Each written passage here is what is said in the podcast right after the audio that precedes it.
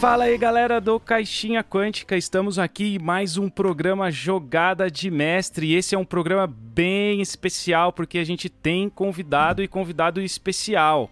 Mas antes de falar quem é, porque vocês já viram um spoiler do nomezinho do programa, né? então vocês já sabem. Mas eu vou dar um. Eu quero dar uns recados aqui para seguir a gente lá no Instagram, Caixinha Quântica, é arroba Caixinha Quântica, e ouvir os nossos programas, nossos outros podcasts no www.caixinhaquântica.com.br. Então, esses recados aí hoje rápido, porque vamos aproveitar aí o, o tempo do convidado, beleza? É isso aí, estou aqui com o Henrique, meu comparsa do Torre do Dragão, que vocês já estão acostumados. Fala Henrique, tudo bem? Fala pessoal, fala JP. Hoje, um episódio muito legal. Temos um terceiro, um terceiro membro na nossa conversa aqui hoje. E ele é o Bruno Mares, o tradutor do Pathfinder 2 agora, que saiu aí, pessoal, tá recebendo financiamento coletivo. Tudo bem, Bruno? Como é que você tá? Oi, gente, beleza? JP, Henrique, e aí o pessoal que tá ouvindo boa noite, né? Não sei que hora você solta o podcast, mas agora é boa noite. É isso aí. Então é, vamos começar, né? Vamos começar falando um pouco do, da tradução, né? Do, do, do livro em si, que o Bruno já é experiente aí, né? Também é, nesse, nesse, nesse lado aí de traduzir esses, os termos, né, que o pessoal sempre. Pô, ô Bruno, esse negócio de pegar no pé com termo, né? Isso aí acontece muito, né? O que, que você acha disso aí? Pô, é, é, é bom, cara, porque eu antes todo mundo vai lá e pega no pé, entendeu? Então, tipo assim, pô, traduz agora assim, pô, vou traduzir esse termo aqui, ah, não ficou bom não. Aí eu chego, pô, ficou genial. É o Calvin, né, que traduz comigo. Né? Eu não traduzo sozinho, o Pathfinder, tem o Calvin Semião, que traduz junto comigo, e tem a Joyce, que está traduzindo a Sociedade Pathfinder, e agora está traduzindo as Trilhas de Aventuras Legal. Novas. Então, a cargo dela também.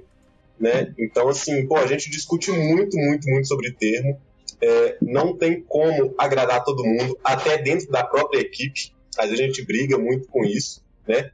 Mas a gente tenta ir pelo, pelo certo, a gente tenta esquecer um pouco aquele legado que se tem de traduções aí que fizeram o RPG no, no Brasil na década de 90, início dos anos 2000, né?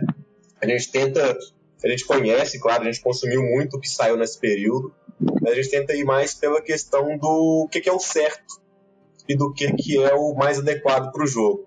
E, claro, não dá para agradar todo mundo, né? Igual, o patrulheiro é a classe, né? O povo tem gente que queria que a gente usasse Ranger. Na verdade, não queriam que a gente usasse Ranger, queria, ah, usa Ranger. Né? Então, Ranger. tinha portuguesado total. né? Mas a gente sabe que o pessoal tá acostumado, né? Quem jogou aí, quem tem aí no mínimo uns 10 anos de jogo, né? De jogo, né? Está acostumado aí com o nome da classe diferente, né? Ela é em inglês e guida em português, porque a gente está jogando em português, todo mundo vê lá com Rzão na frente, né? Mas a gente é, vai pelo que é certo, né? E ajusta pelo mais adequado ao cenário do jogo. Né? Talvez o Ranger em outros jogos possa ter uma conotação diferente, né? Ou então a gente lembrar do Texas Ranger do Chuck Norris lá atrás, é uma conotação diferente para a palavra mas a gente vai pelo cenário do Pathfinder, o que, que ele significa, qual que vai ser a, o impacto da classe mesmo no jogo. E a gente faz isso para diversas coisas, né? O Ordem, que é um dos poderes que o Ranger tem, né? É, a gente também foi, acabou traduzindo como guardião, alguns talentos assim, outras coisas a gente traduz um pouco mais de acordo com o contexto, né? E aí tem uma questão muito grande que é de é, sobreposição de termos. Muitas palavras em inglês é, se a gente fosse traduzir naturalmente para o português, teria o mesmo, a mesma tradução, o mesmo significado final, né? Mas aí a gente vai por prioridade de significância nas regras. Então, às vezes, um termo poderia ser muito bom para uma palavra em inglês traduzida é, daquela forma, mas ele é tipo uma nota de rodapé no livro, enquanto um outro termo, que não seria a tradução mais direta, né, pode ser é, não seria tão bom, bem traduzido dessa forma na opção, né?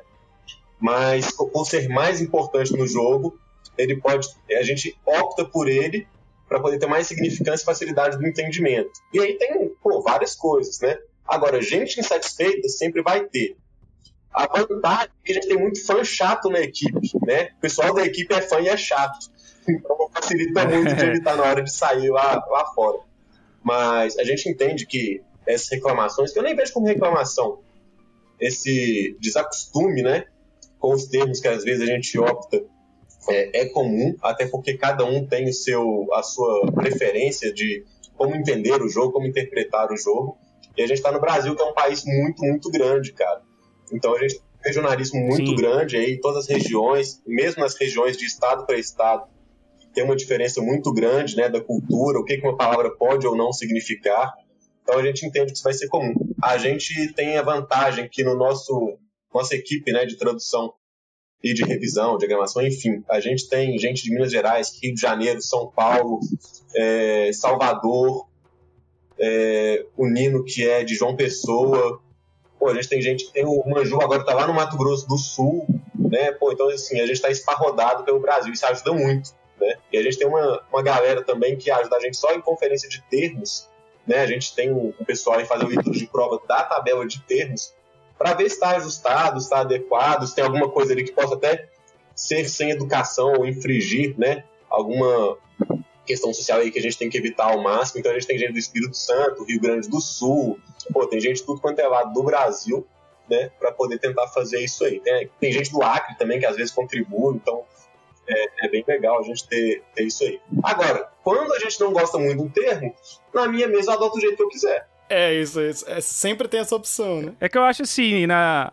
a minha, a minha percepção disso aí é que a gente está num país muito grande, que nem você falou. Eu, particularmente, a minha opinião, tá, pessoal? Eu gosto de termos serem traduzidos para a própria língua, tipo patrulheiro.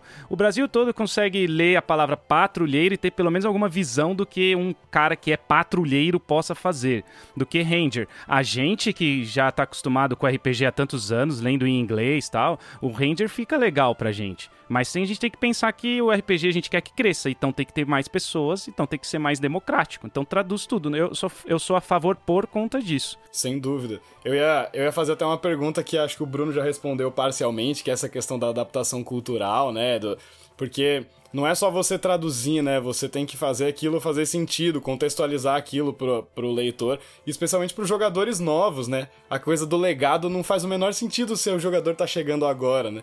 Tem que ser o mais acessível, o mais claro possível, né, para ele. E aí eu, eu, eu queria comple complementar esse assunto perguntando aí pro Bruno é, se além dos termos é, vocês enfrentaram, não só no Pathfinder, mas em outros jogos que, é, que você trabalhou, aí da New Order, o Starfinder e tal, alguma outra questão relacionada à adaptação cultural que causou algum conflito, algum problema para vocês, além dos termos, alguma questão, algum posicionamento do, de, dentro do jogo, alguma questão cultural dentro do jogo que foi difícil de retratar, vocês já passaram por alguma situação assim? É, vou, vou, voltar um pouquinho no que o, que o JP falou e vou só vou complementando, tá? É, sobre traduzir ou não traduzir, isso aí é até inquestionável, tá? Tem que traduzir, ponto. Essa é a minha visão. Não faz sentido se eu estou traduzindo um jogo e lembrando, né? Não precisa nem de usar essa carta, porque eu acho que é até feio falar isso, mas o Pathfinder, a classificação etária dele é 12 anos. Então você tem que, no mínimo, compreender que pessoas de 12 anos ou mais novos ainda com acompanhamento dos pais, autorização e etc. vão ler o jogo e ele tem que entender aquilo ali desde o início, né? Então, acho que eu falo isso em todo lugar que eu vou participar, discuto uma mesa de boteco com um amigo, ou jogando durante a semana com os meus colegas e tudo. É, por exemplo, Halfling, né? Quem é jogador antigo aí tá cansado de saber o que é um Halfling, né? Mas quem é novato, pô, pensa em uma criança de 8, 9 anos, ele pega o livro e é Halfling. O que é aquilo ali pra ele? Nada, não tem significado nenhum. Ah, eu vou explicar para um menino que é um ser é. parecido a um humano, que ele é pequeno e que em inglês Ralph é meio que Ding é derivado de. Então, criança de 8 anos, na hora que você Ralph, associe que o Ralph significa Ralph mais Ding, que é tipo uma meia pessoa. Poderia traduzir ele para qualquer outra coisa em português, sei lá, metadinho, entendeu? É, exagerando aqui num, num termo bem ruim, né? Mas é, poderia é. traduzir ele aqui como é. metadinho, metadinho. E ia fazer muito mais sentido para criança ou para um leitor novo que fosse é, o que ele significa do que Ralph. Né? O Ralph até é, é, é, discutível porque é uma ancestralidade, né, como eram chamadas raças antigamente nos jogos dele. Aliás, essa é uma mudança foi, muito foi, feliz, foi, né, uhum. de termo. Acho isso uma mudança Sim. excelente. Sim, é, então, assim, tudo bem, a gente fez uma enquete, né, ficou tipo 51% para permanecer Ralph, né? Ele fez enquete com quem apoiou o financiamento coletivo e a gente notou o Ralph, mas para respeitar, né, essa galera que tá apoiando o jogo, se tiver essa preferência, então a gente consultou e tudo. A gente não chega a consultar tudo, mas a gente tem que ir para onde a comunidade quer, né? Mas em parênteses lá, ou no texto descritivo, a gente tem outra opção para como dar nome para essa ancestralidade, né? É o Bugbear, né? Que, pô, o que é Bugbear? Não faz sentido para ninguém. Então, vem do bug do Celta, que é espírito maligno, e bear de urso. Agora, se eu falar Goblin Urso, eu sei que é um Goblin Urso. É muito mais fácil. Então a gente manteve o Bugbear por conta dos jogadores antigos, mas tem lá na descrição dele do bestiário. Os Bugbears, também chamados de Goblin Ursos. Ah, legal. É um Goblin com pelagem focinho de urso. Pô, é um Goblin Urso, entendeu? E o mesmo vale para os Tiffins, que a gente colocou como inferino, né? Porque eles são dos ínferos, mas são derivados de, então, inferino, né? E, fin, é, e finge, a gente traduziu como ínfero e finge como inferal. Né? Então, assim, a gente fez essa adaptação toda aí para ficar fácil de cognição para o leitor novo. Né? Então, a gente tem tomou, tomou muito esse cuidado. Agora, no que é antigo e tal, a gente tinha esses três termos aí que eu citei. Esses a gente manteve. Para o que é novo e ainda não tem nada sedimentado na mente dos jogadores brasileiros, a gente vai usar 100% em português como temos usado. Né? Então, assim, a gente não vai optar por manter em inglês porque o jogo é vendido em português. Né? Uma coisa que a gente toma bastante cuidado para fazer é, a gente sabe que infelizmente não é uma realidade todo mundo jogar só em português. Primeiro porque inglês sai, sai muito antes, e segundo porque a gente sabe que tem pessoas que ainda preferem comprar inglês, tem receio um pouco, ah, é, não vai sair tudo em português. Até a gente estava esforçando bastante para ter tudo em português, né? acho que até o final do ano a gente consegue aproximar aí quase 90% da paz. Né? Até o final de 2021 a gente quer ter os livros grossos, né? os livros capa dura, todos publicados em português já, que já tiverem saído em inglês. É, então, assim, a gente tenta algumas vezes usar uma tradução direta para as palavras. Então, é, por exemplo, um exemplo que está todo mundo cansado de saber: fireball. Em inglês é fogo, bola. Então inverte, né? Fireball, bola de fogo, todo mundo entende. Então, assim, algumas opções a gente faz essa tradução um pouco direta para facilitar quem está na mesa de jogo usando o livro em inglês e o português ao mesmo tempo, na mesma sessão, né? Conseguir um entender o que o outro está falando. Então, assim, a gente toma esse cuidado todo, cara. Cara, isso é importante. É muito. Nossa, isso é muito importante. É um mar muito perigoso para a gente não traduzir nada muito literalmente, né? Mas a gente tenta ir aí numa, nas opções mais fáceis de, de, de ajudar o jogador mesmo a entender isso, né? A gente quer sim massificar o jogo em português, a gente tem que entender que alguns colegas vão jogar em inglês e vão estar na mesma mesa. Então, para não é, segmentar e segregar o jogo, que a nossa intenção é mesmo unificar, incluir e interagir todo mundo ao mesmo tempo, a gente tem tomado bastante cuidado com isso, sabe? Então a gente tem uma planilha lá de, sei lá, 500 mil termos, é, e aí a gente vai é, tomando as melhores opções para cada um nesse sentido, tá? E aí, falando de questão cultural, cara, é, de adaptação, é, primeiro que questão de infligir, infringir, né, o âmago das pessoas, né, ou ser desrespeitoso, é, até hoje eu não peguei isso em nenhum RPG que eu traduzi, felizmente. Especialmente no Starfinder e no Pathfinder, né, porque a Paizo tem uma orientação muito boa para isso, eles vivem isso lá, né, tanto se pegar a, uhum. a ficha de personagem do Pathfinder, não é só gênero, eles também têm uma gênero e pronome, então isso aí vê que é de quem realmente vive aquilo ali, não é de quem tá, tipo, buscando fazer um pink money ou coisa do tipo. Eles realmente têm isso.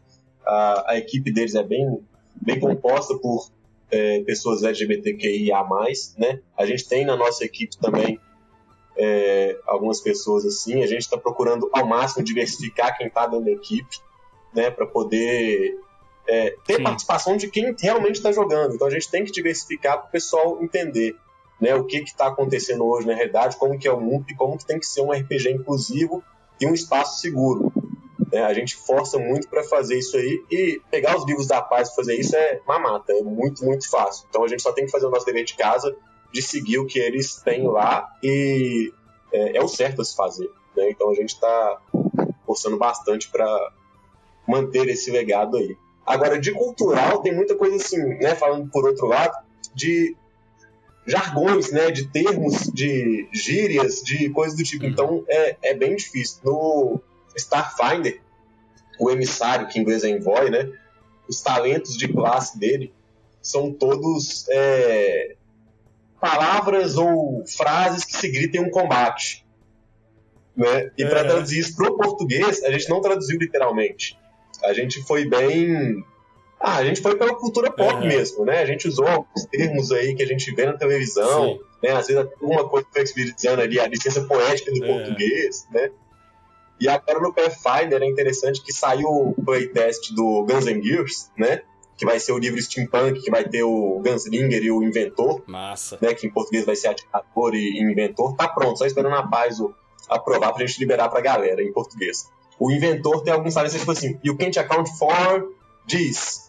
Eu fiquei pensando, pô, como eu vou traduzir isso? Porque você vê, assiste filme em inglês, aí você vê aquele suspense e tudo. Em português virou, você não esperava por essa, entendeu? Alguma coisa nesse e a gente vai uhum. por aí, sabe? Bastante por tendo referência é. na cultura pop, coisa do tipo mesmo. Muito legal. Eu posso, eu queria destacar um termo do Starfinder. Você falou do emissário e foi muito legal porque meu primeiro personagem de Starfinder foi uma emissária. É, e eu não, não sei nem descrever o quanto eu ri é, quando eu vi no rosto não, que tinha habilidade lá, a, o talento do emissário, que era no rosto não, que é para você ganhar, aumentar sua classe de armadura, né? E, é, e eu já tinha visto algumas coisas do material em inglês e eu achei as traduções muito felizes. E isso foi uma coisa que me chamou a atenção, de não, não ser uma coisa literal, mas de trazer o mesmo sentido, né? Pensar no sentido daquilo e não nas palavras em si. E, e eu achei muito legal. O emissário realmente acho que merece um destaque, porque tem alguns termos que me fizeram rir várias vezes durante a mesa, assim, né? De você começar a usar, porque você começa a usar, né? Ah, então eu vou falar para ele no rosto não, né? Vou falar pro monstro no rosto não. E aí tem uma habilidade que é, eu acho que que é muito legal esse caminho que vocês, que vocês optaram, assim, muito bacana. A gente busca, né? A tradução não é tradução literal, senão joga no Google e ajusta uma vírgula ou outra, né? E aí ficaria muito... Até o Google tá ficando bem bom, daqui a pouco a gente não tem mais atividade para fazer, porque o Google, caras, os caras são muito, muito hábeis, cara. Você vê jogar a mesma frase lá com três meses de diferença, tem uma tradução cada vez mais acertada, é impressionante. É, uhum. Mas a gente quer passar a mesma experiência que o leitor em inglês tem para o leitor em português, né? E aí, não só o leitor em português, mas também com o nosso nossa cultura brasileira, a gente tenta ao máximo colocar isso ali. Por exemplo, no Pathfinder tem um talento de perícia que em inglês é light me, mente para mim, né? Aí a gente traduz como mente na minha cara, entendeu? Então, assim, totalmente na minha cara, entendeu? Então, assim, a gente tenta passar essa mesma experiência que o cara tem lá de viver ali o dia a dia dele, né? É, ver referência dentro do jogo. A gente está tentando fazer isso aqui também, né? Por enquanto, eu acho que a gente está sendo feliz nisso. Esse lance de fazer isso que você falou, do Light Me, é uma tendência que tem acontecido. Eu até estava lendo sobre a tradução do Senhor dos Anéis, que essa nova da Harper Collins, é, eu não, eu não li ainda, tô, tô louco para pegar. É, é, ele traz esse por exemplo, você está no condado lá, tem um, um, jeito do Tolkien escrever meio interiorzão tal. E aí quando eles vão falar com outros povos, muda o jeito do, do, do, Tolkien escrever as coisas. Então, e aí a tradução, as traduções anteriores, elas são traduzidas linear, né? E aí parece agora, não, não li ainda, mas que aconteceu exatamente isso que você está falando. Em vez de traduzir um lie, lie to me, né, minta para mim, é minta na minha cara. É um negócio... É, o pessoal da HarperCollins está fazendo a tradução agora, né, do, do legado do Tolkien, e os caras são muito bons, bicho. Eu não li nada do que já tinha saído pela Martins Fontes, eu não li pela HarperCollins, mas os livros saíram só pela HarperCollins, né? Eu li e gostei bastante, cara. Tem alguma coisa ou outra ali que a gente acha estranho, mas se você for ver ali a, a adaptação, né, como que foi feita pro, pro leitor, né, o fã em português ler, tipo, é, é bem, bem bacana. É difícil porque tem um legado muito grande, né? Eu li Dos Anéis no final da década de 90 ali e tal. Nem sei se já se falava de filme, porque eu era bem novo, mas eu li, eu tinha uns 10, 11 anos quando eu comecei a ler, e aí vieram os filmes, né, e tudo, mas assim, então aqui hoje tá enraizado em mim. Mas na hora que eu pego pra ler ali e vejo, tipo, gnomos, que é uma coisa que não tinha na outra tradução, né, elfos gnômicos, um trem assim, também tô lembrado agora, é, é, muito bacana. É, é legal mesmo isso aí. É, é, é anãos, né? O anãos dá uma estranheza pra é. gente. É, porque ele comenta isso lá no, no, no, Hobbit, no começo, dwarves e dwarfs, né? Tem isso escrito, né? No, no, no comecinho lá do, do livro, isso é importante, né? E assim, eu não sou bom igual os caras da HarperCollins, que os caras eles são muito mestres de Tolkien, né? Pô, o cara tem que ser muito foda, mas a gente tenta, na nossa insignificância, fazer alguma que coisa isso, nesse velho? sentido aí. Sim. 640 páginas. Pô, bicho, é. mas acho que não, é um trabalho pequeno traduzir um livro é. dessas proporções que nem vocês fazem, não, hein? não, é, não é pouco trabalho, não, hein, bicho? Mas acho que isso já liga com uma outra coisa que é interessante, que é. Qual que é a relação de vocês que estão traduzindo e tal, estão na equipe dessa adaptação toda para outro idioma com o jogo? Né, a galera joga, a galera é, tem um envolvimento, gosta do jogo ou, é, ou tem uma relação mais, mais distante com, com a parada? Como que é? É um envolvimento amoroso, entendeu? É quase uma relação é, de união estável, porque eu joguei, né, D&D, comecei com AD&D lá no, na década de no, no final da década de 90 e nos anos 2000. E aí migrei pro D&D 3, migrei pro 3.5, e aí quando eu vi o Pathfinder é, Alpha Playtest da primeira edição, tá? Eu migrei completamente e é meu jogo favorito, é praticamente que eu jogo 90% das vezes desde então. Então eu acompanho o Pathfinder desde quando ele começou a lançar lá fora, né, a primeira edição. Até antes do lançamento da edição em si, né, com os playtests, eu já tinha migrado minha mesa de 3,5 toda para ela. E é meu jogo preferido desde então. E aí, a primeira edição era o meu melhor RPG do mundo e etc. Tal, não largo isso aqui por nada. Aí veio a segunda edição, eu não quero nem ver a primeira edição mais, sabe? Em questão de regra. É, o cenário é sensacional, mas assim, a evolução de regra que teve, né? Até porque é um jogo aí de uma diferença de 10 anos, 11 anos, né, de desenvolvimento. É, é muito, muito, muito discrepante uma coisa do outro. É questão de modernidade de regra, de agilidade de jogo. É, e hoje tem os VTTs também, né, que facilitam muito a da gente. Né? Então, assim, é, eu sou assim, o Calvin, ele assina tudo que a Paizo vende. Então, tipo, ele tem um quarto só de Paizo, porque ele tem todos os produtos que a Paizo já lançou praticamente, né? Que é o outro ator comigo. É... O Rafael, que é o diagramador, ele é capitão de ventura na sociedade Pathfinder. Então, ele, assim, ele tem um cargo oficial junto à Paizo para divulgar a campanha organizada né? Então ele é um cara extremamente fã mesmo, é, tanto Pathfinder quanto Starfinder, né? E assim, nós três que somos os que estão mais frequentes no projeto, né? A gente está praticamente em todos os livros. É, a gente é muito, muito fã. E aí tem o Nino, que também é super fã de Pathfinder, sabe, tipo, as trilhas de aventura da primeira edição, ele tem quase todas na cabeça que a gente conversou. É um cara que vai lá e busca. Eu fui, eu traduzi a Era das Cinzas eu e o Calvin, e o Nino foi revisar. Aí o Nino, para revisar, ele não só revisou, ele entrou nos fóruns da Paizo para ver comentários dos escritores da aventura sobre o feedback dos fãs.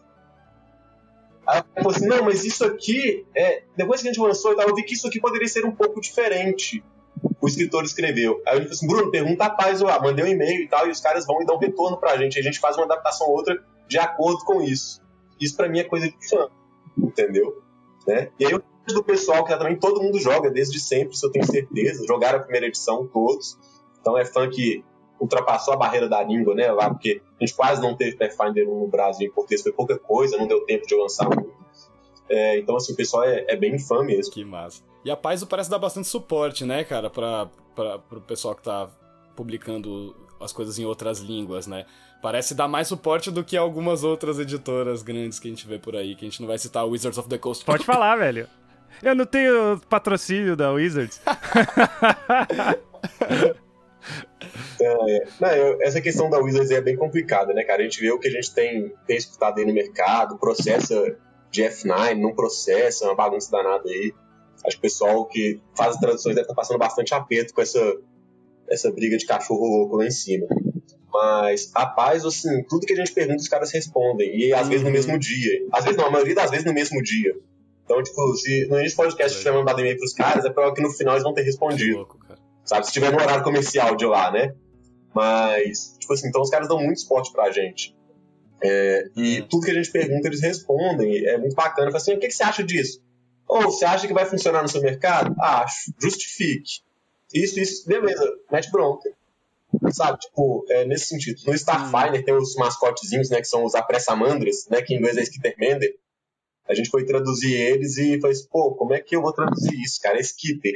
Ah, pegamos lá a palavra Skitter, que significa é rapidinho, é, sei lá, besouro. A, a, gente viu, tipo, mil opções para que podia ser Skitter. E Mander, a gente ficou meio perdido o que que era. Mender, Mender, Mender. O que que é isso, né?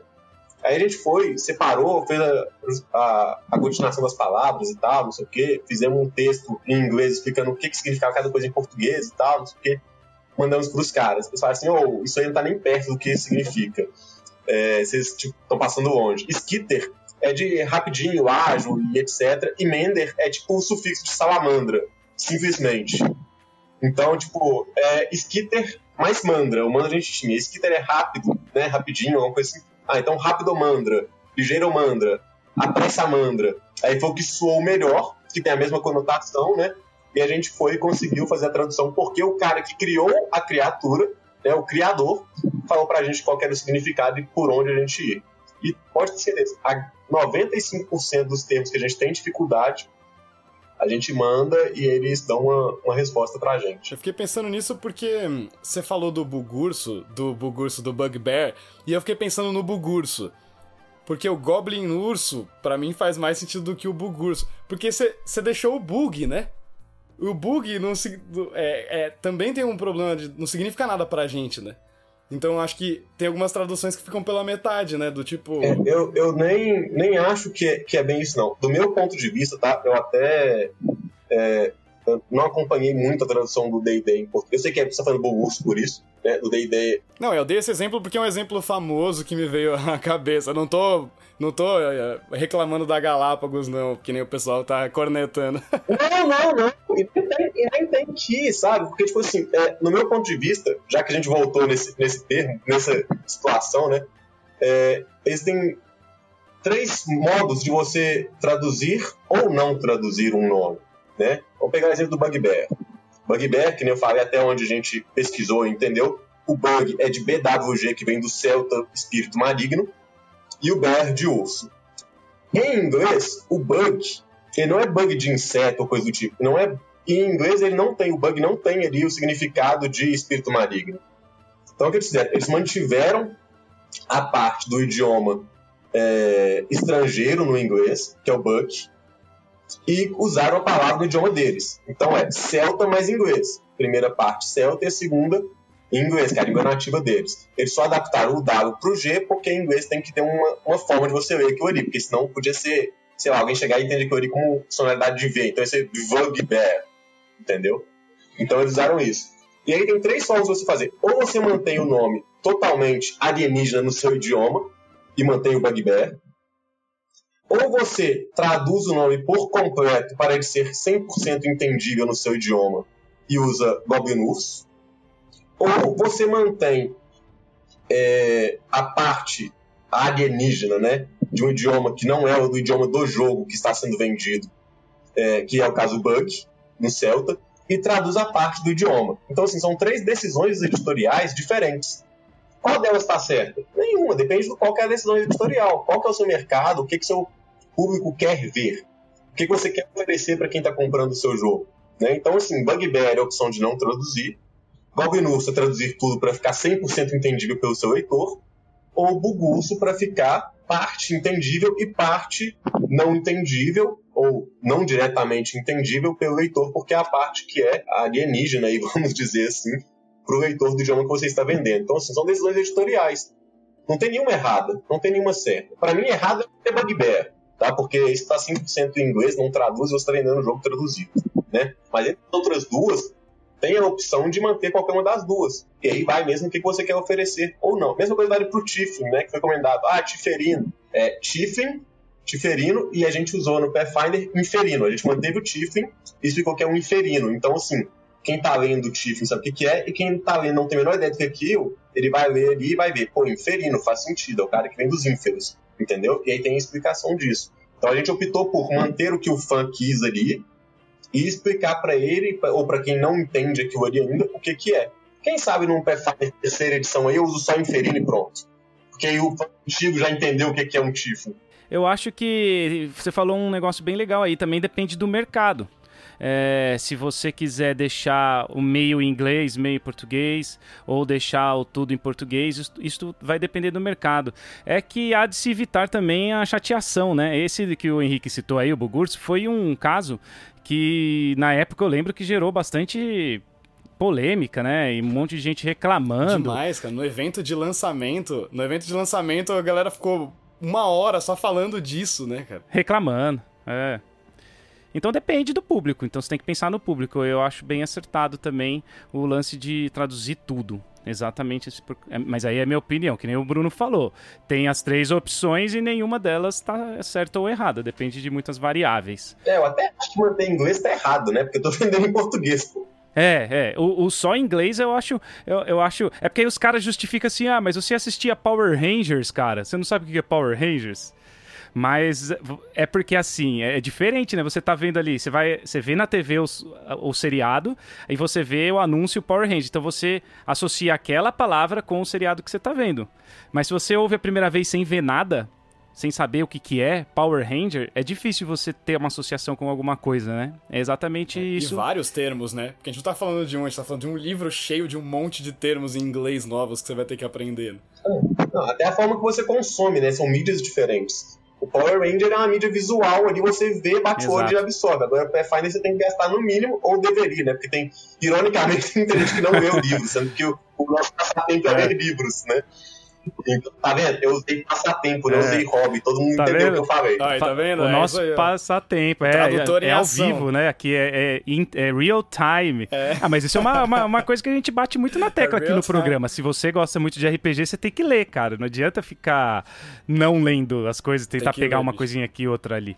Assim, o esforço é esse, entendeu? A gente acerta 100%? Não, mas a gente tenta muito, cara. A gente passa, às vezes, horas discutindo um único termo insignificante. Tipo, Skeleton Key, que é um item mágico de, sei lá, terceiro nível, que é uma chave mestra. E Skeleton Key é. Né, o termo em português vira chave mestra, que é uma chave que entra em todas as fechaduras e abre tudo. Só que em inglês, e esse item específico tem uma foto, tem uma imagem dele no livro. Foto foi ótimo. Tem uma imagem dele no livro, que é uma chave que a cabecinha dela é uma caveira. Então eles fizeram um trocadilho, né? Pô, como que eu vou traduzir isso para o português e manter o trocadilho do skeleton key? Né? Esse caso aí a gente não teve muito recurso, né? Mas, por exemplo, pedra eônica, que é Ion Stone, né? Pô, vamos começar, o que, que é isso? Não, vou voltar lá no Ion, né? A-E-O-N. Pô, isso é Eon, Era, Ion mesmo, qual que o significado? Aí no cenário, não, tem o pessoal lá de Aslante, que são os Éons. Aí no Starfinder tem o Trono Eônico, que é um império estelar galáctico maligno dos Éons, né, dos Ions. Né? Então, como que, pô, quando que isso é adjetivo, quando que isso é sub, sub, substantivo, quando que isso tem outra qualquer conotação, é, pô, qual que é a, a, regra dessa palavra? Então, tipo assim, é uma palavra que a gente gastou, tipo, oito horas para definir que seria pedra eônica. E tem, tipo, meio parágrafo disso num livro de 640 páginas. A gente para e gasta, assim, oito horas ali para definir esse termo, entendeu? E a gente dá termo o, o, o, tempo que ele precisa. A gente não passa em cima, a gente não descuida, né? A gente não faz ali o que o que a gente acha que não deve fazer, né? Então, tipo assim, eu sempre que vou pegando as traduções, eu marco alguns termos que são difíceis pra caramba, a gente nunca esqueceu do que a gente sofreu, entendeu?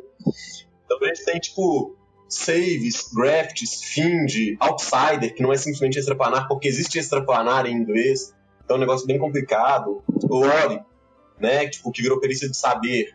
Ah, mas podia ser conhecimento, mas conhecimento é knowledge, que é recall knowledge. Então, tipo assim, é, Flash Warp, os dias da semana de Pathfinder, uma coisa assustadora de traduzir.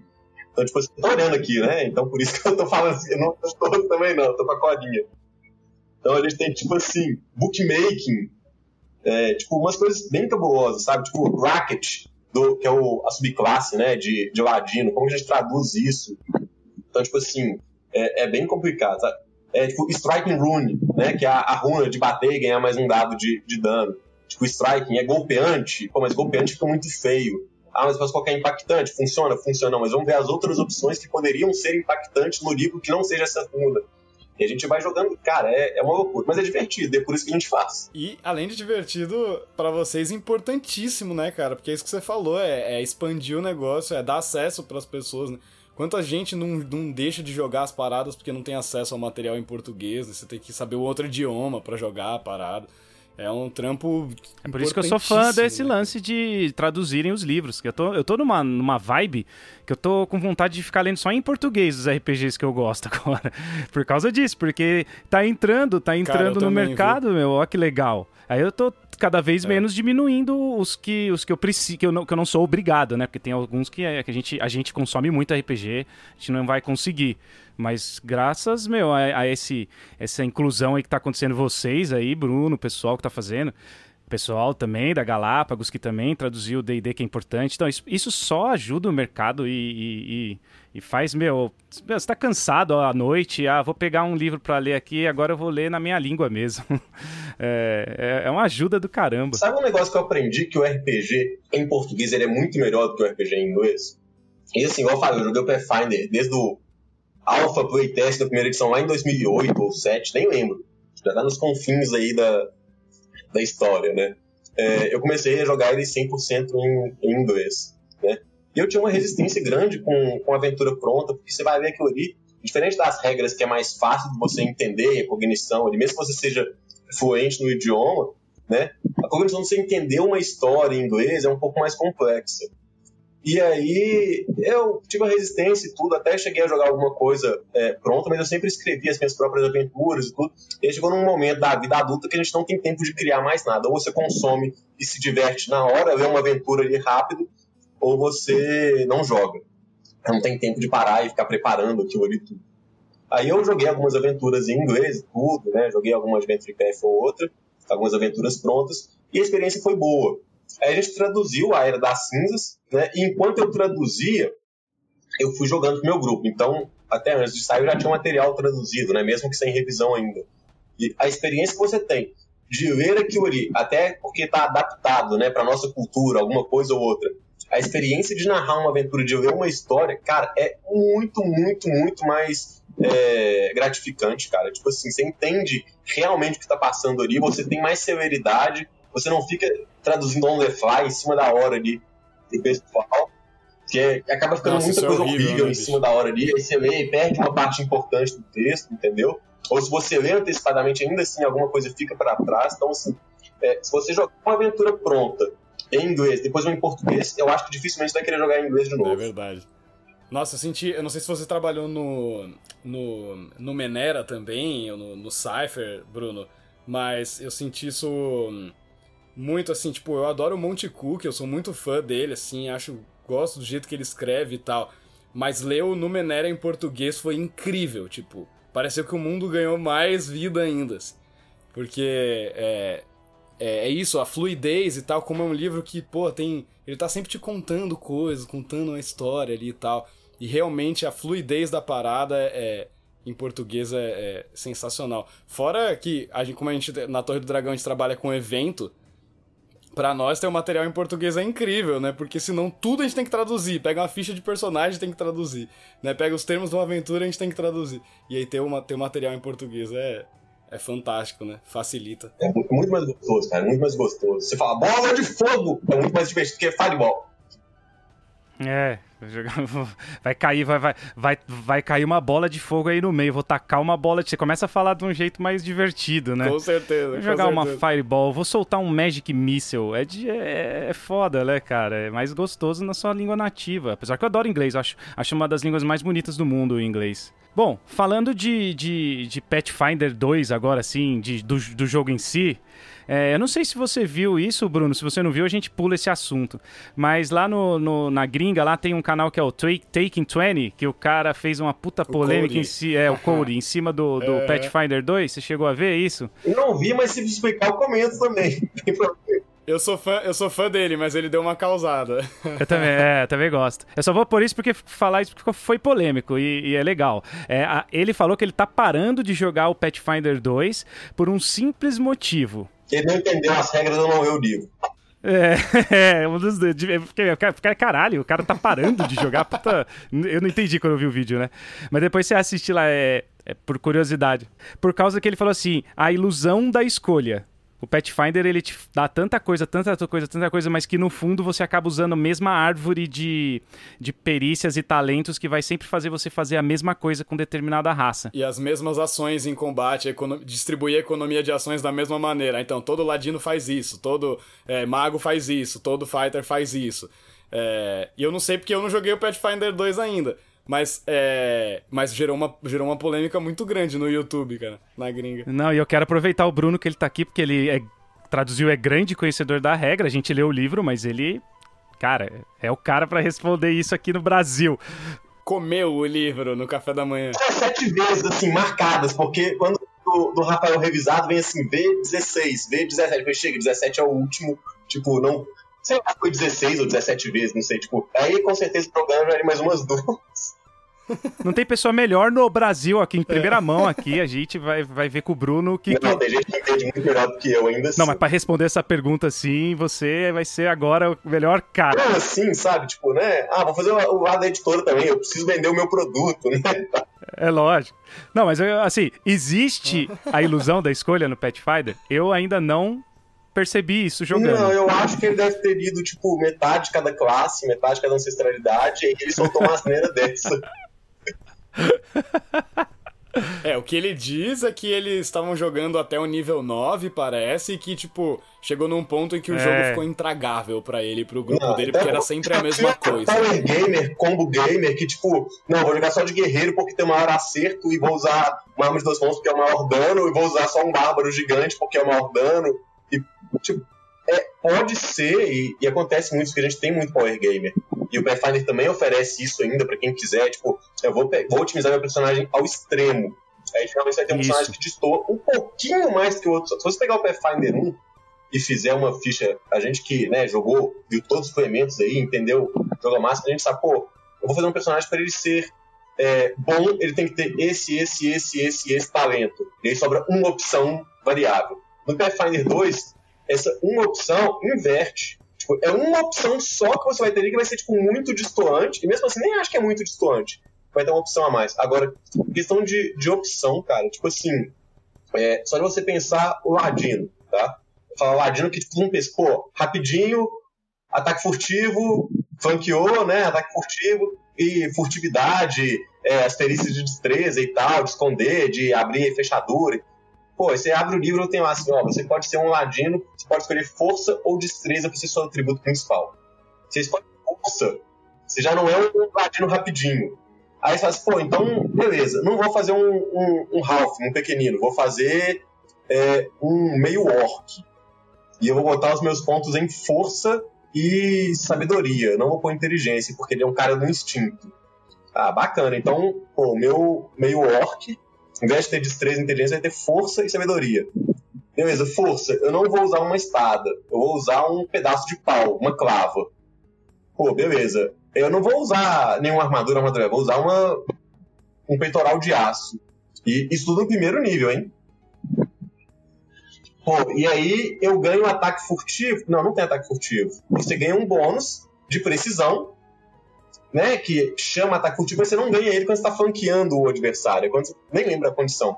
Então, tipo assim, eu fiz um meio orc bruto, forte, que não é inteligente, e ele tem sabedoria alta. Então ele é bom contra efeitos mentais, ele é bom em percepção, mas ele não tem a menor ideia de como mexe com uma, uma armadilha, ele não sabe conhecimento de sociedade, então ele não tem a manha das ruas, ele é só um cara bronco que dá porrada nos outros, e é um ladino. Ah, então eu vou fazer um campeão né, que era o Paladin, agora no Pathfinder, felizmente tem a opção de ser o campeão de qualquer tendência. Então vou fazer um campeão caótico de Calistria, que é a deusa da vingança, e libertação e etc. Então, o meu poder não é defender os meus amigos, é dar liberdade para eles. Então, ao invés de dar o poder que eu vou fazer o meu aliado não sofrer dano, eu vou dar um poder que se ele for agarrado, ele é libertado automaticamente. Primeiro nível, veja só. Ah, mas eu não vou fazer um humano bonitão, sei lá, ouro, com uma espada. Não, vou fazer um goblin sujo, que tem uma ancestralidade chamada bucho de ferro, que monta num lobo todo depenado e ele não bate, ele não usa escudo. O poder ofensivo dele é só o lobo. Então é um goblin campeão, caótico e bom, que o maior poder dele é comandar o lobo dele enquanto ele canta para poder morder os, os inimigos. Isso não é opção, não. É, você acabou de desbancar toda a argumentação do cara. Acabou de Não, mas isso aí também gerou minutos. umas 800 respostas lá na gringa. Não, com certeza, todo mundo dessas respostas que eu devo ter dado, deve ter dado essa resposta que eu dei, sabe? Então, tipo assim, é, a economia de ação é muito interessante, cara. É, eu fiz um personagem na, na. Eu tô mestrando, mas aí coloquei um NPC, né, um personagem do mestre para participar, né, para ajudar o grupo e tal. E eu fiz uma feiticeira divina. Já não tem feiticeira divina em jogo nenhum, tá? Pathfinder é o único que tem feiticeira que pode ser divino, arcano, primal ou ocultista. Fiz um feiti uma feiticeira divina, que ela é uma, uma meia elfa inferina, que é multiclasse de campeão, tá? E aí, o poder dela, ela pode, na mesma rodada, fazer tudo isso. Curar com as mãos, em posição de mãos. Ela pode bater, e ela pode levantar um escudo mágico. Ela usou duas magias e bateu na mesma, no mesmo combate. Ah, mas na outra ela não quer fazer isso. Então ela vai voar e lançar uma luz radiante contra o inimigo. Aí ela cansou. O que ela vai fazer? Ela vai aproximar dos caras vai virar tanker, levantar o escudo e dar a reação dela para impedir o aliado de tomar dano. É o mesmo personagem, tudo isso no nível. Mentira, voar não voa no primeiro nível, né? Mas vocês entenderam o raciocínio. Sim. Não, é isso que faz a mágica do Pathfinder. É, do que eu, é uma das coisas que eu mais gosto do Pathfinder é, é 2, né? No caso, essa edição, é, é esse tipo de variedade de coisa. Então, no, na verdade, a, ele, acho que o cara achou que a tendência era fazer só o primeiro exemplo que você deu, que é o né, é, uma coisa, mas só aqui em 10 minutos a gente falou milhões de coisas que dá para fazer. É, tem o clérigo, que é o idiota, né? Que é tipo o cara que só cura. Aí você tem a magia de cura, você não prepara ela diferente. Você prepara e ela pode usar uma, duas ou três ações. Uma ação, você cura um aliado adjacente. Duas, alguém à distância. E três, você dá uma explosão de energia que cura seus aliados e fere mortos-vivos, ou se tiver talento, demônios. É, a mesma magia. E aí, se ele tiver um aliado caído aqui, ele cura o aliado com uma ação, anda e bate com a terceira ação. Anda com a segunda e bate com a terceira.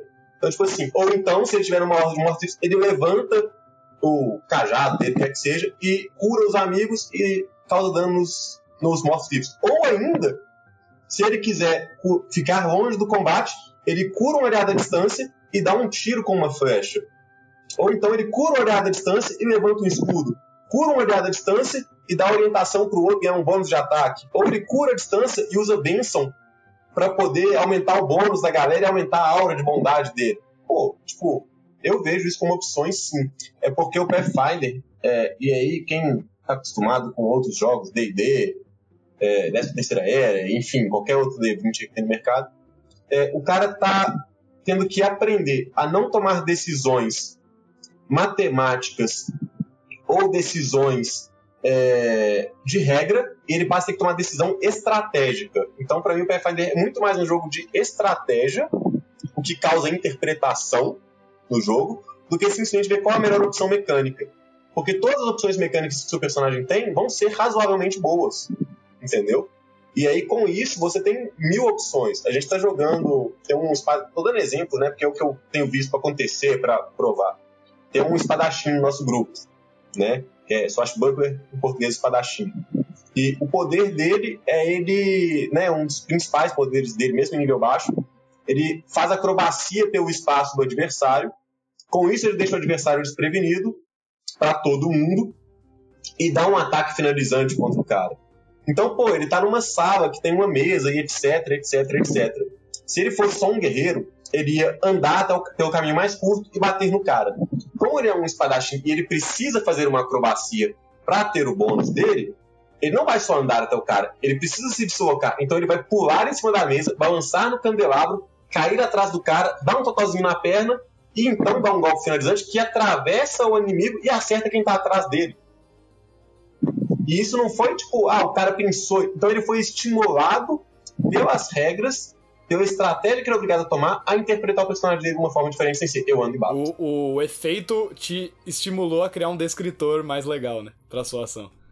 Perfeito. perfeito. É, é, é, que assim, cara, esse, isso que você acabou de falar, isso aí cai por terra toda aquela. É, aquela aquele discurso que as pessoas falam que o crunch, né? Quanto mais crunch, mais regra, menor a interpretação existe esse discurso. Nossa, isso aí é uma besteira. Né? E é uma besteira. O, esse exemplo acaba de, de, mostrar que a regra ela faz com que você também possa usar a favor da narrativa, da interpretação. Ou seja, é, é aquilo que eu tô falando, existe gosto para tudo, né? Não, não necessariamente porque um é assim, o outro é melhor, e não é isso. Mas é, é, é que isso aí incentiva a narrativa, incentiva sim. É, tem algumas essas mitologias que tem que ser desbancadas, né? Esse mito de que ah, o crunch atrapalha a interpretação, né? É, ou que você não pode, ou o contrário, né? Que você não pode ter profundidade num jogo super simples também. Tem o mesmo caso do old school, né? Que a gente tem conversado bastante, que tem umas regras mais simples. Ah, porque tem regra simples, vai dar mais interpretação. Isso tudo é mito. É, é a maneira como você tem um approach pelo jogo. É a proposta da fala assim, galera, como que vocês querem jogar? Não, eu quero fazer hack and slash, quero invadir masmorra e matar esqueleto. Pô, beleza. Então seu personagem Isso. pode chamar Bob e ter um machado. Pô. assim, você não precisa de mais do que isso, entendeu? Agora, não, eu quero realmente ter um jogo que vai. Tipo, eu quero ter um espadachim que ele nasceu nas ilhas, que tinha tartarugas gigantes, ele fugiu de lá, é, no colo de um gigante. É, e aí ele caiu na terra ali sem querer, foi pego, criado à base de rum, a madeira dele, etc, etc, etc. Aí, tipo, você pode fazer isso em qualquer um dos dois jogos, entendeu? Então, tipo assim, aí você vai ver qual jogo oferece a regra para aquele personagem. Aí você pega no Pathfinder, não, vou pegar a biografia a ancestralidade dele, que ele é humano. Aí ele tem a herança que é adotado por gigantes, que foi onde ele viveu lá. Aí ele tem a biografia dele, que é beberrão de rua, ou menino da rua. E aí eu tenho a classe. E aí dentro disso eu tenho os detalhes, etc. Tipo assim, o Pathfinder dá essa opção. Né? No Old School você pode fazer tudo isso sem ter regra. Mas o Pathfinder com as regras ter o que ele propõe, você estimula esse tipo de coisa. Todo mundo tem que ter uma biografia. Então, no mínimo, todo personagem tem um histórico ali de três, quatro linhas, que é mais que suficiente para qualquer personagem. Eu acho que se você quiser aprofundar, expandir, pode. Mas se você quiser ter uma, um, um mote ali de três, quatro linhas bem definido do que é seu personagem, que pode ou não ser a biografia, né? É, é suficiente para você dar, dar razão para aquele cara. E ali você tem o estímulo da o ABCD. Então, tipo assim, você nasceu de quê? De onde você veio? O que você fez antes de ser um aventureiro? E agora você é um aventureiro, você faz o quê? Acabou. Acabou, também tá, acho. Perfeito. Acho que toda regra ela tem que chegar para te para alimentar a sua imaginação. Ela não pode só estar tá lá por nada, né? Eu acho que é isso, né? Eu, eu acho que o que acontece muitas vezes é que pode ser que tenha alguns jogos que passam do limite, né? Tem coisa demais que às vezes não precisa, se você enxugasse ficaria um pouco melhor, né? Talvez isso aconteça com alguns jogos, né? Tá. Tanto que no Pathfinder segunda edição, é, tem algumas exceções, mas praticamente nada que você vai escolher, as opções que você tem, quase nenhuma delas, ou praticamente nenhuma delas, dá bônus é, numérico. Então, os números não importam, importa o que, que você faz. Então, pegar os talentos de classe, ah, não dá mais um disso, não dá isso tal. Ele dá um tipo de ação ou atividade diferente que você pode fazer. Então o guerreiro ele não tem ah, talento ganhar mais um de acerto, ganhar mais um de dano. Não. Tem um talento que, se ele usar as duas mãos para bater com uma espada, ele causa dois dados de dano. Ou se ele usar uma mão, botar, sacou a arma com uma mão, bateu, no meio do caminho ele segurou a arma com as duas mãos e no final ele solta para continuar tendo a mão dele livre, ele causa um efeito diferente e gasta uma ação a mais. Então, assim, é tudo opção estratégica e de acordo com o estilo. E aí não tem, ah, uma opção é mais forte do que a outra. Não tem. Se pegar um guerreiro de duas mãos ou um guerreiro com duas armas, o dano médio, né, que aí falando em questão de regra, para poder ficar equilibrado, todas as opções serem equivalentes e igualmente interessantes em questão de poder para os jogadores, o dano médio é sempre o mesmo. A diferença é que enquanto o guerreiro de duas armas acerta mais fácil e causa um dano menor, o guerreiro de uma arma de duas mãos ele acerta com mais dificuldade, mas quando ele acerta é um golpe que causa muito dano. Então, assim, na média, os dois são equivalentes. Então, tipo assim, você vai ter o estilo. Ah, eu vou fazer um personagem de duas mãos, um martelão, uma espada grande ou um machadaço, porque causa mais dano. Não, se usar um guerreiro, a mesma classe, Que aí você pode escolher se você quer ser um guerreiro de força ou de destreza, que já quebra o paradigma. Com duas armas rápidas, você acerta mais vezes, porque a sua penalidade vai ser menos 3 e menos 2. Entendeu? Então, tipo assim, aí matematicamente a chance de sair no dado, aí tem a matemática, né? Mas isso aí é o que a maioria dos jogos não dá conta de fazer. É, deixa de ser eu ataco e vira um monte de outras coisas, né? Vira uma gama muito maior de possibilidades. É, é, a economia de ações do Pathfinder, a gente até fez um programa disso, né, Henrique? Economia de ações. Vão lá, pessoal, ou, ouçam lá que é legal também. Procura lá, jogada de mestre, economia de ações. A do Pathfinder, cara, ela tá muito boa, o design dela ficou excelente, é uma inovação aí que, que chegou e e, e tá difícil de é, bater, né? Esse tipo de economia de ações. Eu acho que os jogos têm evoluído a economia de ações, tem, tá vindo, tá ficando mais eh, tá ficando mais legal do que só posso andar e atacar, que era mais ou menos antigamente, né? Foi melhorando esse lance. E agora o Pathfinder 2 com esse 3, né? 3, você tem três ações e você faz o que quiser. E o Bruno deu um monte de, de exemplo aí que é, basta usar a criatividade, né? A pena que os outros jogos não vão ter coragem de imitar e falar assim, ah, tá imitando Pathfinder. Ninguém vai querer fazer isso, mas seria uma boa. Seria, eu, acho legal. Eu, eu, eu, eu, vejo muito é, um pouco de cada jogo em outro sistema. Eu vejo isso. Eu vejo um pouco de, de, de The One Ring no DD 5. Eu consigo ver. Não é imitação. Eu acho que é legal, é influência, né? Um tem que influenciar o, que é melhor, o outro. Cara. Exato. Eu acho bom. E aí, agora chegando no fim, né? Porque a gente. A gente nosso programa tem meia. A, a ideia era que tivesse meia hora, viu, Bruno? Só pra você sacar. Porque você com a conversa ah, então tá legal. A que eu falei. É, não, de jeito nenhum. Vai ficar tudo aqui. É. Não, a gente deixa as asneiras que você falou e corta as asneiras que a gente falou. que a gente falou. As que a gente falou vai sair. Mas eu queria perguntar para você da, da, da sociedade Pathfinder. Eu queria que, para os nossos ouvintes aí, o que, que é isso? O que, que é a sociedade Pathfinder, para quem não é, conhece? A sociedade, eu até nem sou a melhor pessoa para falar da sociedade, porque assim, eu entendo, jogo um pouquinho, até bem menos que eu gostaria, joguei poucas vezes né, que eu tive oportunidade.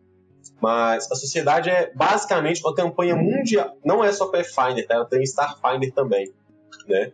É, é uma campanha mundial de RPG, tá? Que é organizada pela Paz, né? E aí você, o seu personagem sempre é um agente, né? De um, um grupo de, de aventureiros que é mundial ou no caso do Starfinder universal, né? Que é organizado para coletar conhecimento, descobrir mistérios e aventuras mesmo que a gente está bem acostumado a ver, né? E dentro da sociedade tem facções que você pode participar, se você é mais focado em defender, mais focado em destruir, mais focado em coletar conhecimento, se você quer ser um mestre das espadas, dos pergaminhos ou das magias e etc. Né? Isso falando em cenário, né? Mas é, é, basicamente um sistema de aventuras, tá? Que saem mensalmente pela Paizo, que são aventuras vivas no cenário. O que isso quer dizer? É, quando a Paizo lança, são duas aventuras por mês e tem saído em português também duas por mês, tanto Pathfinder quanto Starfinder. É, são duas aventuras que saem e um mestre registrado no site da Paz, qualquer um vai lá e registra de graça. E os jogadores também se registram, não tiver registro, o mestre faz para eles na hora, né? 100% gratuito. Você cria seu personagem, registra ele no site, ou registra depois que você jogar a primeira vez, tanto faz. E quando o mestre termina de mestrar aquela aventura pronta, é, no final sempre tem as opções é, A, B e C. Ah, a aventura aconteceu e o, o, o fim dela aconteceu isso. No fim dela aconteceu B, no fim dela aconteceu C. Então, o resultado da aventura o mestre marca e manda no site da Paz. Como tem várias pessoas no mundo inteiro jogando, cada um marca uma coisa. No final é quase que um sistema de votação. Então, o resultado dessa aventura ele influencia o cenário de forma viva. Então, se todo mundo marcou B, quer dizer que o resultado oficial tratado pela Paz para aquela aventura é o B. Então, a próxima aventura, ou uma aventura mais para frente, ela vai ter alguma consequência que aconteceu por causa da opção B marcada. Se fosse a opção A, a consequência ia ser outra. Entendeu? Então, assim, ah, o, o personagem, o vilão, é, você matou ele ou você é, permitiu que ele fugisse ou então você prendeu ele. E aí, de acordo com o que você marcar, né, isso pode ou não ter um resultado lá na frente. E aí, tipo assim, as, isso é o, o, mais direto, né? Gente tem um exemplo que eu adoro no, no Starfinder, é, que Eles fizeram uma aventura lá e, por acaso, tinha um, uma idiotice lá que eles fazem, tipo, um negócio bem bobinho, que era uma banda que chamava Máquina de Bowl de Morango. Virou uma banda famosa, né, no cenário. é. E aí, sei lá, você podia tipo, gastar dois créditos do seu personagem, que não é nada, para comprar um CD dele e ter que registrado só que você tinha um item que era um CD da, da banda Máquina de Bowl de Morango. Ah, vamos pôr isso aqui. Sabe quando você tá escrevendo um negócio, faz um negócio bobinho e tal? Só que teve tanto. E aí registra no site, né? Se o seu personagem comprou ou não, tá? E o mestre registra também quem, quem adquiriu e tal pro personagem, porque seu personagem é gravado no site. Teve tanta gente, tanta gente dando atenção para esse negócio que era extremamente secundário na aventura, que mais duas ou três aventuras para frente, é, a máquina de voo de morango apareceu com uma importância no cenário, né, na aventura, que, tipo, passou a ser parte do cenário oficial de Starfinder, sabe? E aí, tipo assim, o negócio não tinha nada a ver. Tipo, ah, uma banda. Passou, tipo, passei no centro, vi numa loja lá onde tinha uma banda e comprei. Aí todo mundo viu, achou legal e comprou. Entendeu? E aí virou uma parte importante do. Virou, virou, uma banda famosa. E os, os, os artistas passaram a ter influência no jogo e tal. Tipo, um negócio muito doido. E aí, esse é um exemplo que é muito legal. E o outro foi que, tipo assim, os personagens são todos registrados. E com o tempo eles vão ganhando nível. Ah, importantíssimo Semestra, você não tem um personagem que sobe de nível. Na sociedade Pathfinder e Starfinder, sempre que você mestra, você ganha XP também. E aí, essa XP que você ganha, você pode direcionar para um personagem seu registrado no site. Então, se você mestra, o personagem evolui. Isso é legal, porque isso incentiva o cara a mestrar, senão ia ter só jogador. Né? Então, mestre ganhando experiência é a primeira vez que eu vi. É, e aí, é, os personagens vão sendo registrados e tudo, e aí tem temporadas, né? É como se fosse um seriado de televisão. Pega o Supernatural, por exemplo. Cada episódio tem uma história, um arco que é resolvido naquele episódio. Mas se você pegar os 24 episódios, eles formam um arco maior que tem uma solução no final. A sociedade, ela é assim, cada temporada que dura um ano, normalmente é de julho a junho, mais ou menos, né? Ela tem as aventuras, são lançadas mensalmente, e elas vão formando o arco. A diferença é que, como eles produzem ele quase na hora de lançar, tipo um mês antes, dois meses antes do máximo, eles já têm o resultado das últimas aventuras que foram mestradas. Então, a interferência do jogador no cenário é muito grande. E aí, na primeira temporada do Starfinder, se não me engano, tá, gente? É, eu sei que isso aconteceu, mas não foi na primeira temporada mesmo, acho que foi. É, o líder do cenário oficial do Starfinder é, desapareceu e aí tinha que ter um novo líder para ser o mestre da sociedade Starfinder. E aí, quem que eles vão colocar? Ah, vamos pegar um personagem novo do cenário inventar? Não, eles pegaram os personagens registrados dos jogadores a nível mundial, os que eram mais interessantes, e fizeram uma votação para ver. Então, quer dizer, alguém que criou um personagem para jogar a Sociedade Starfinder, hoje o personagem dele é o líder no cenário oficial do Starfinder. Tanto na sociedade quanto nos livros básicos, entendeu? Que forem sair nos livros de cenário e tal. Então, tipo assim, é um jogo vivo mesmo, né? E aí, tipo, isso é muito bacana. E não tem ordem para jogar as aventuras, que é melhor ainda. Então, ah, elas têm um número, né? Um, dois, três, quatro. Não, a gente vai até 24 ou 25. São duas por mês, mais ou menos, né? E aí, elas têm uma numeração. Mas você não precisa jogar em ordem. Porque se você joga número 1 hoje, a 2 não é uma continuação direta dela. Talvez a 5 seja. Mas se você quiser jogar a 5 primeiro e depois a 1, um, você joga a 5. Ela tem ali uma introdução rápida para você entender a história por completo da 5, sem dar spoiler da 1. Um. E você depois pode jogar a número 1 um, como se fosse um flashback explicando mais a fundo o que, que rolou para dar aquele início de aventura na 5. Então, assim, não tem você pode misturar por completo, sabe? Então, tipo, é um negócio assim, ah, até seriado é mais difícil a gente pegar pela metade, né? Você não consegue, você fica meio desconexo, mas a sociedade consegue fazer isso entendeu? E é, é, muito bacana, porque, tipo, isso influencia os próximos lançamentos da Paizo, o resultado que teve na sociedade, eles são embutidos nos livros oficiais, os livros de capa dura, livro de cenário, etc. Então, tipo assim, isso é muito, muito legal, sabe? Tipo, o, o, pessoal, o pessoal na sociedade Starfinder conseguiu é, fazer não sei o que lá, que barateou é, um insumo para fazer ampola e seringa de cura. E aí no jogo cura passou a ser mais barato por causa disso. Cara, é muito. É demais. Sacou? Então, tipo assim, é um negócio muito doido. É demais ver você falando isso. Parece aquilo que o Gary Gygax queria lá no começo e nunca conseguiu fazer, que é o cenário fosse uma coisa global, né? Que todas as pessoas estivessem jogando as suas mesas naquele mesmo cenário, que é um negócio compartilhado entre todas as pessoas que estão jogando o jogo, né? E é uma coisa que nunca vingou de verdade, né? E, é, e parece que agora a tecnologia está nos ajudando a fazer isso acontecer, né? É muito louco isso, né? Sim, sim. Não, e é muito bacana que, tipo assim, tem mais de 100 mil pessoas jogando isso, né, a sociedade no, no mundo inteiro, e o Brasil, até por não ter, né, na primeira edição, ter pouquíssima coisa lançada em português e quase às vésperas da segunda edição, né, a gente é o quinto país em quantidade de membros na sociedade. Então quer dizer que, tipo assim, é, o, os Estados Unidos está bem distante, né, mas a gente não está muito longe dos outros, não. Entendeu? Que aí é Estados Unidos, Canadá, Reino Unido, Austrália e Brasil. É, esses números que eu tinha era de antes de sair sociedade em português. Então pode ser que tenha aumentado e tal. Espero que tenha aumentado, né? Então, tipo assim, o Brasil tem um peso muito forte nisso, né? É, eu, se não me engano, no Facebook, a comunidade brasileira é a segunda maior da paz. Né? Então, assim, é, a gente tem um peso muito grande para isso. Então, imagina se todos os jogadores do Brasil jogarem uma certa aventura e derem o mesmo resultado. Pode impactar lá, entendeu? Então, tipo assim, o que foi decidido no Brasil pode fazer o cenário no mundo inteiro ser diferente, sabe?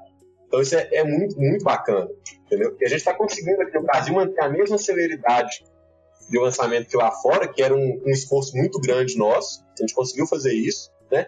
E aí, como a gente começou a lançar um pouco depois, tá alguns números atrás ainda. Mas a gente já está com um, um, projeto aí é, para poder aumentar os lançamentos durante um período curto, para ficar tipo dois ou três meses no máximo atrás dos gringos, entendeu? E aí a gente vai ter ainda mais influência nisso sabe? Então, tipo assim, a gente está fazendo um esforço grande para poder fazer a sociedade acontecer mesmo, né? E aí lá dentro da sociedade, qualquer um pode entrar e jogar. Ah, eu eu nem sei se isso já foi divulgado, tá? Mas vou, se for o caso, eu solto aqui em primeira mão. É, a sociedade brasileira, ela tem um servidor no Discord, né? Que ele era, foi criado pelo Herbert Magno, que foi o capitão de aventura desde o início do Pathfinder aqui no Brasil. Quero até mandar um abraço pro Herbert. É, e aí depois, né, o Rafael foi capitão de Ventura também, outros oficiais de Ventura vieram, que são sancionados pela Paz, né? É, e deram uma reavivada no, no, no, servidor. E aí o servidor ficou tão bacana que a Paz deu o status de oficial para ele. E agora quem joga via servidor do Discord né, brasileiro da sociedade, tanto Pathfinder quanto Starfinder, ganha pontos extras no cenário para poder, tipo, poder escolher uma classe diferente, um talento diferente, uma ancestralidade diferente com um personagem novo. Então, tipo assim, a gente está conseguindo ter um espaço de prestígio aí, isso é bem legal. Sem contar que, tirando o, o inglês, né, que tem o, o, o, manual da sociedade, ele é todo online no site da Paz, né, da, na verdade, da organização de campanha organizada da Paz. E é online lá no site oficial deles. O único outro idioma sem ser o inglês que está lá no site é o português. Então a gente tem lá no site oficial, português e inglês, são as opções que existem. Então, tipo assim, é um salto na frente de todo mundo, saca? E a gente vai esforçando muito, cara. É um negócio muito bacana, muito bacana. Pena que eu não consigo jogar tanto quanto eu gostaria, porque ou eu traduzo ou eu jogo. A vida de adulto sempre atrapalhando o RPG. Eu nunca vi coisa igual. Boleto. É, pois é, Sacanagem boleto. Atrapalhar o meu, meu jogo. pois é. E aí tem, tem, né, tem os, os manuais, os guias, usa as regras básicas do jogo, né, mas tem algumas regrinhas, vamos dizer que são regras da casa, né, oficiais da paz, porque a, como você pode usar o seu personagem que você jogou agora para jogar em outra mesa, né, tipo assim, ah, vou jogar com o pessoal do Caixinha Quântica hoje. Então o Henrique vai mestrar e eu, JP e mais dois amigos vão jogar aqui agora. Aí eu fui, registrei meu personagem, o Henrique marcou lá que eu joguei aventura com ele, subi meu XP e tal, não sei o que, isso tudo no site da paz. Amanhã, quando eu for jogar com o pessoal aqui da minha casa, é, eu pego esse mesmo personagem e jogo com cinco pessoas diferentes. Porque o meu personagem não é obrigatório uma mesa. O melhor da sociedade é que você entra em qualquer mesa, com qualquer personagem registrado que você tenha, para qualquer mestre. E quase que para qualquer aventura, porque as aventuras da sociedade como tem gente do mundo inteiro, né, tipo, de níveis diferentes, personagens diferentes e tal, registrados, você pode é, jogar uma aventura com personagens de primeiro ao sexto nível, porque as regras da aventura adaptam os desafios e números para serem adequados para todos os personagens do grupo.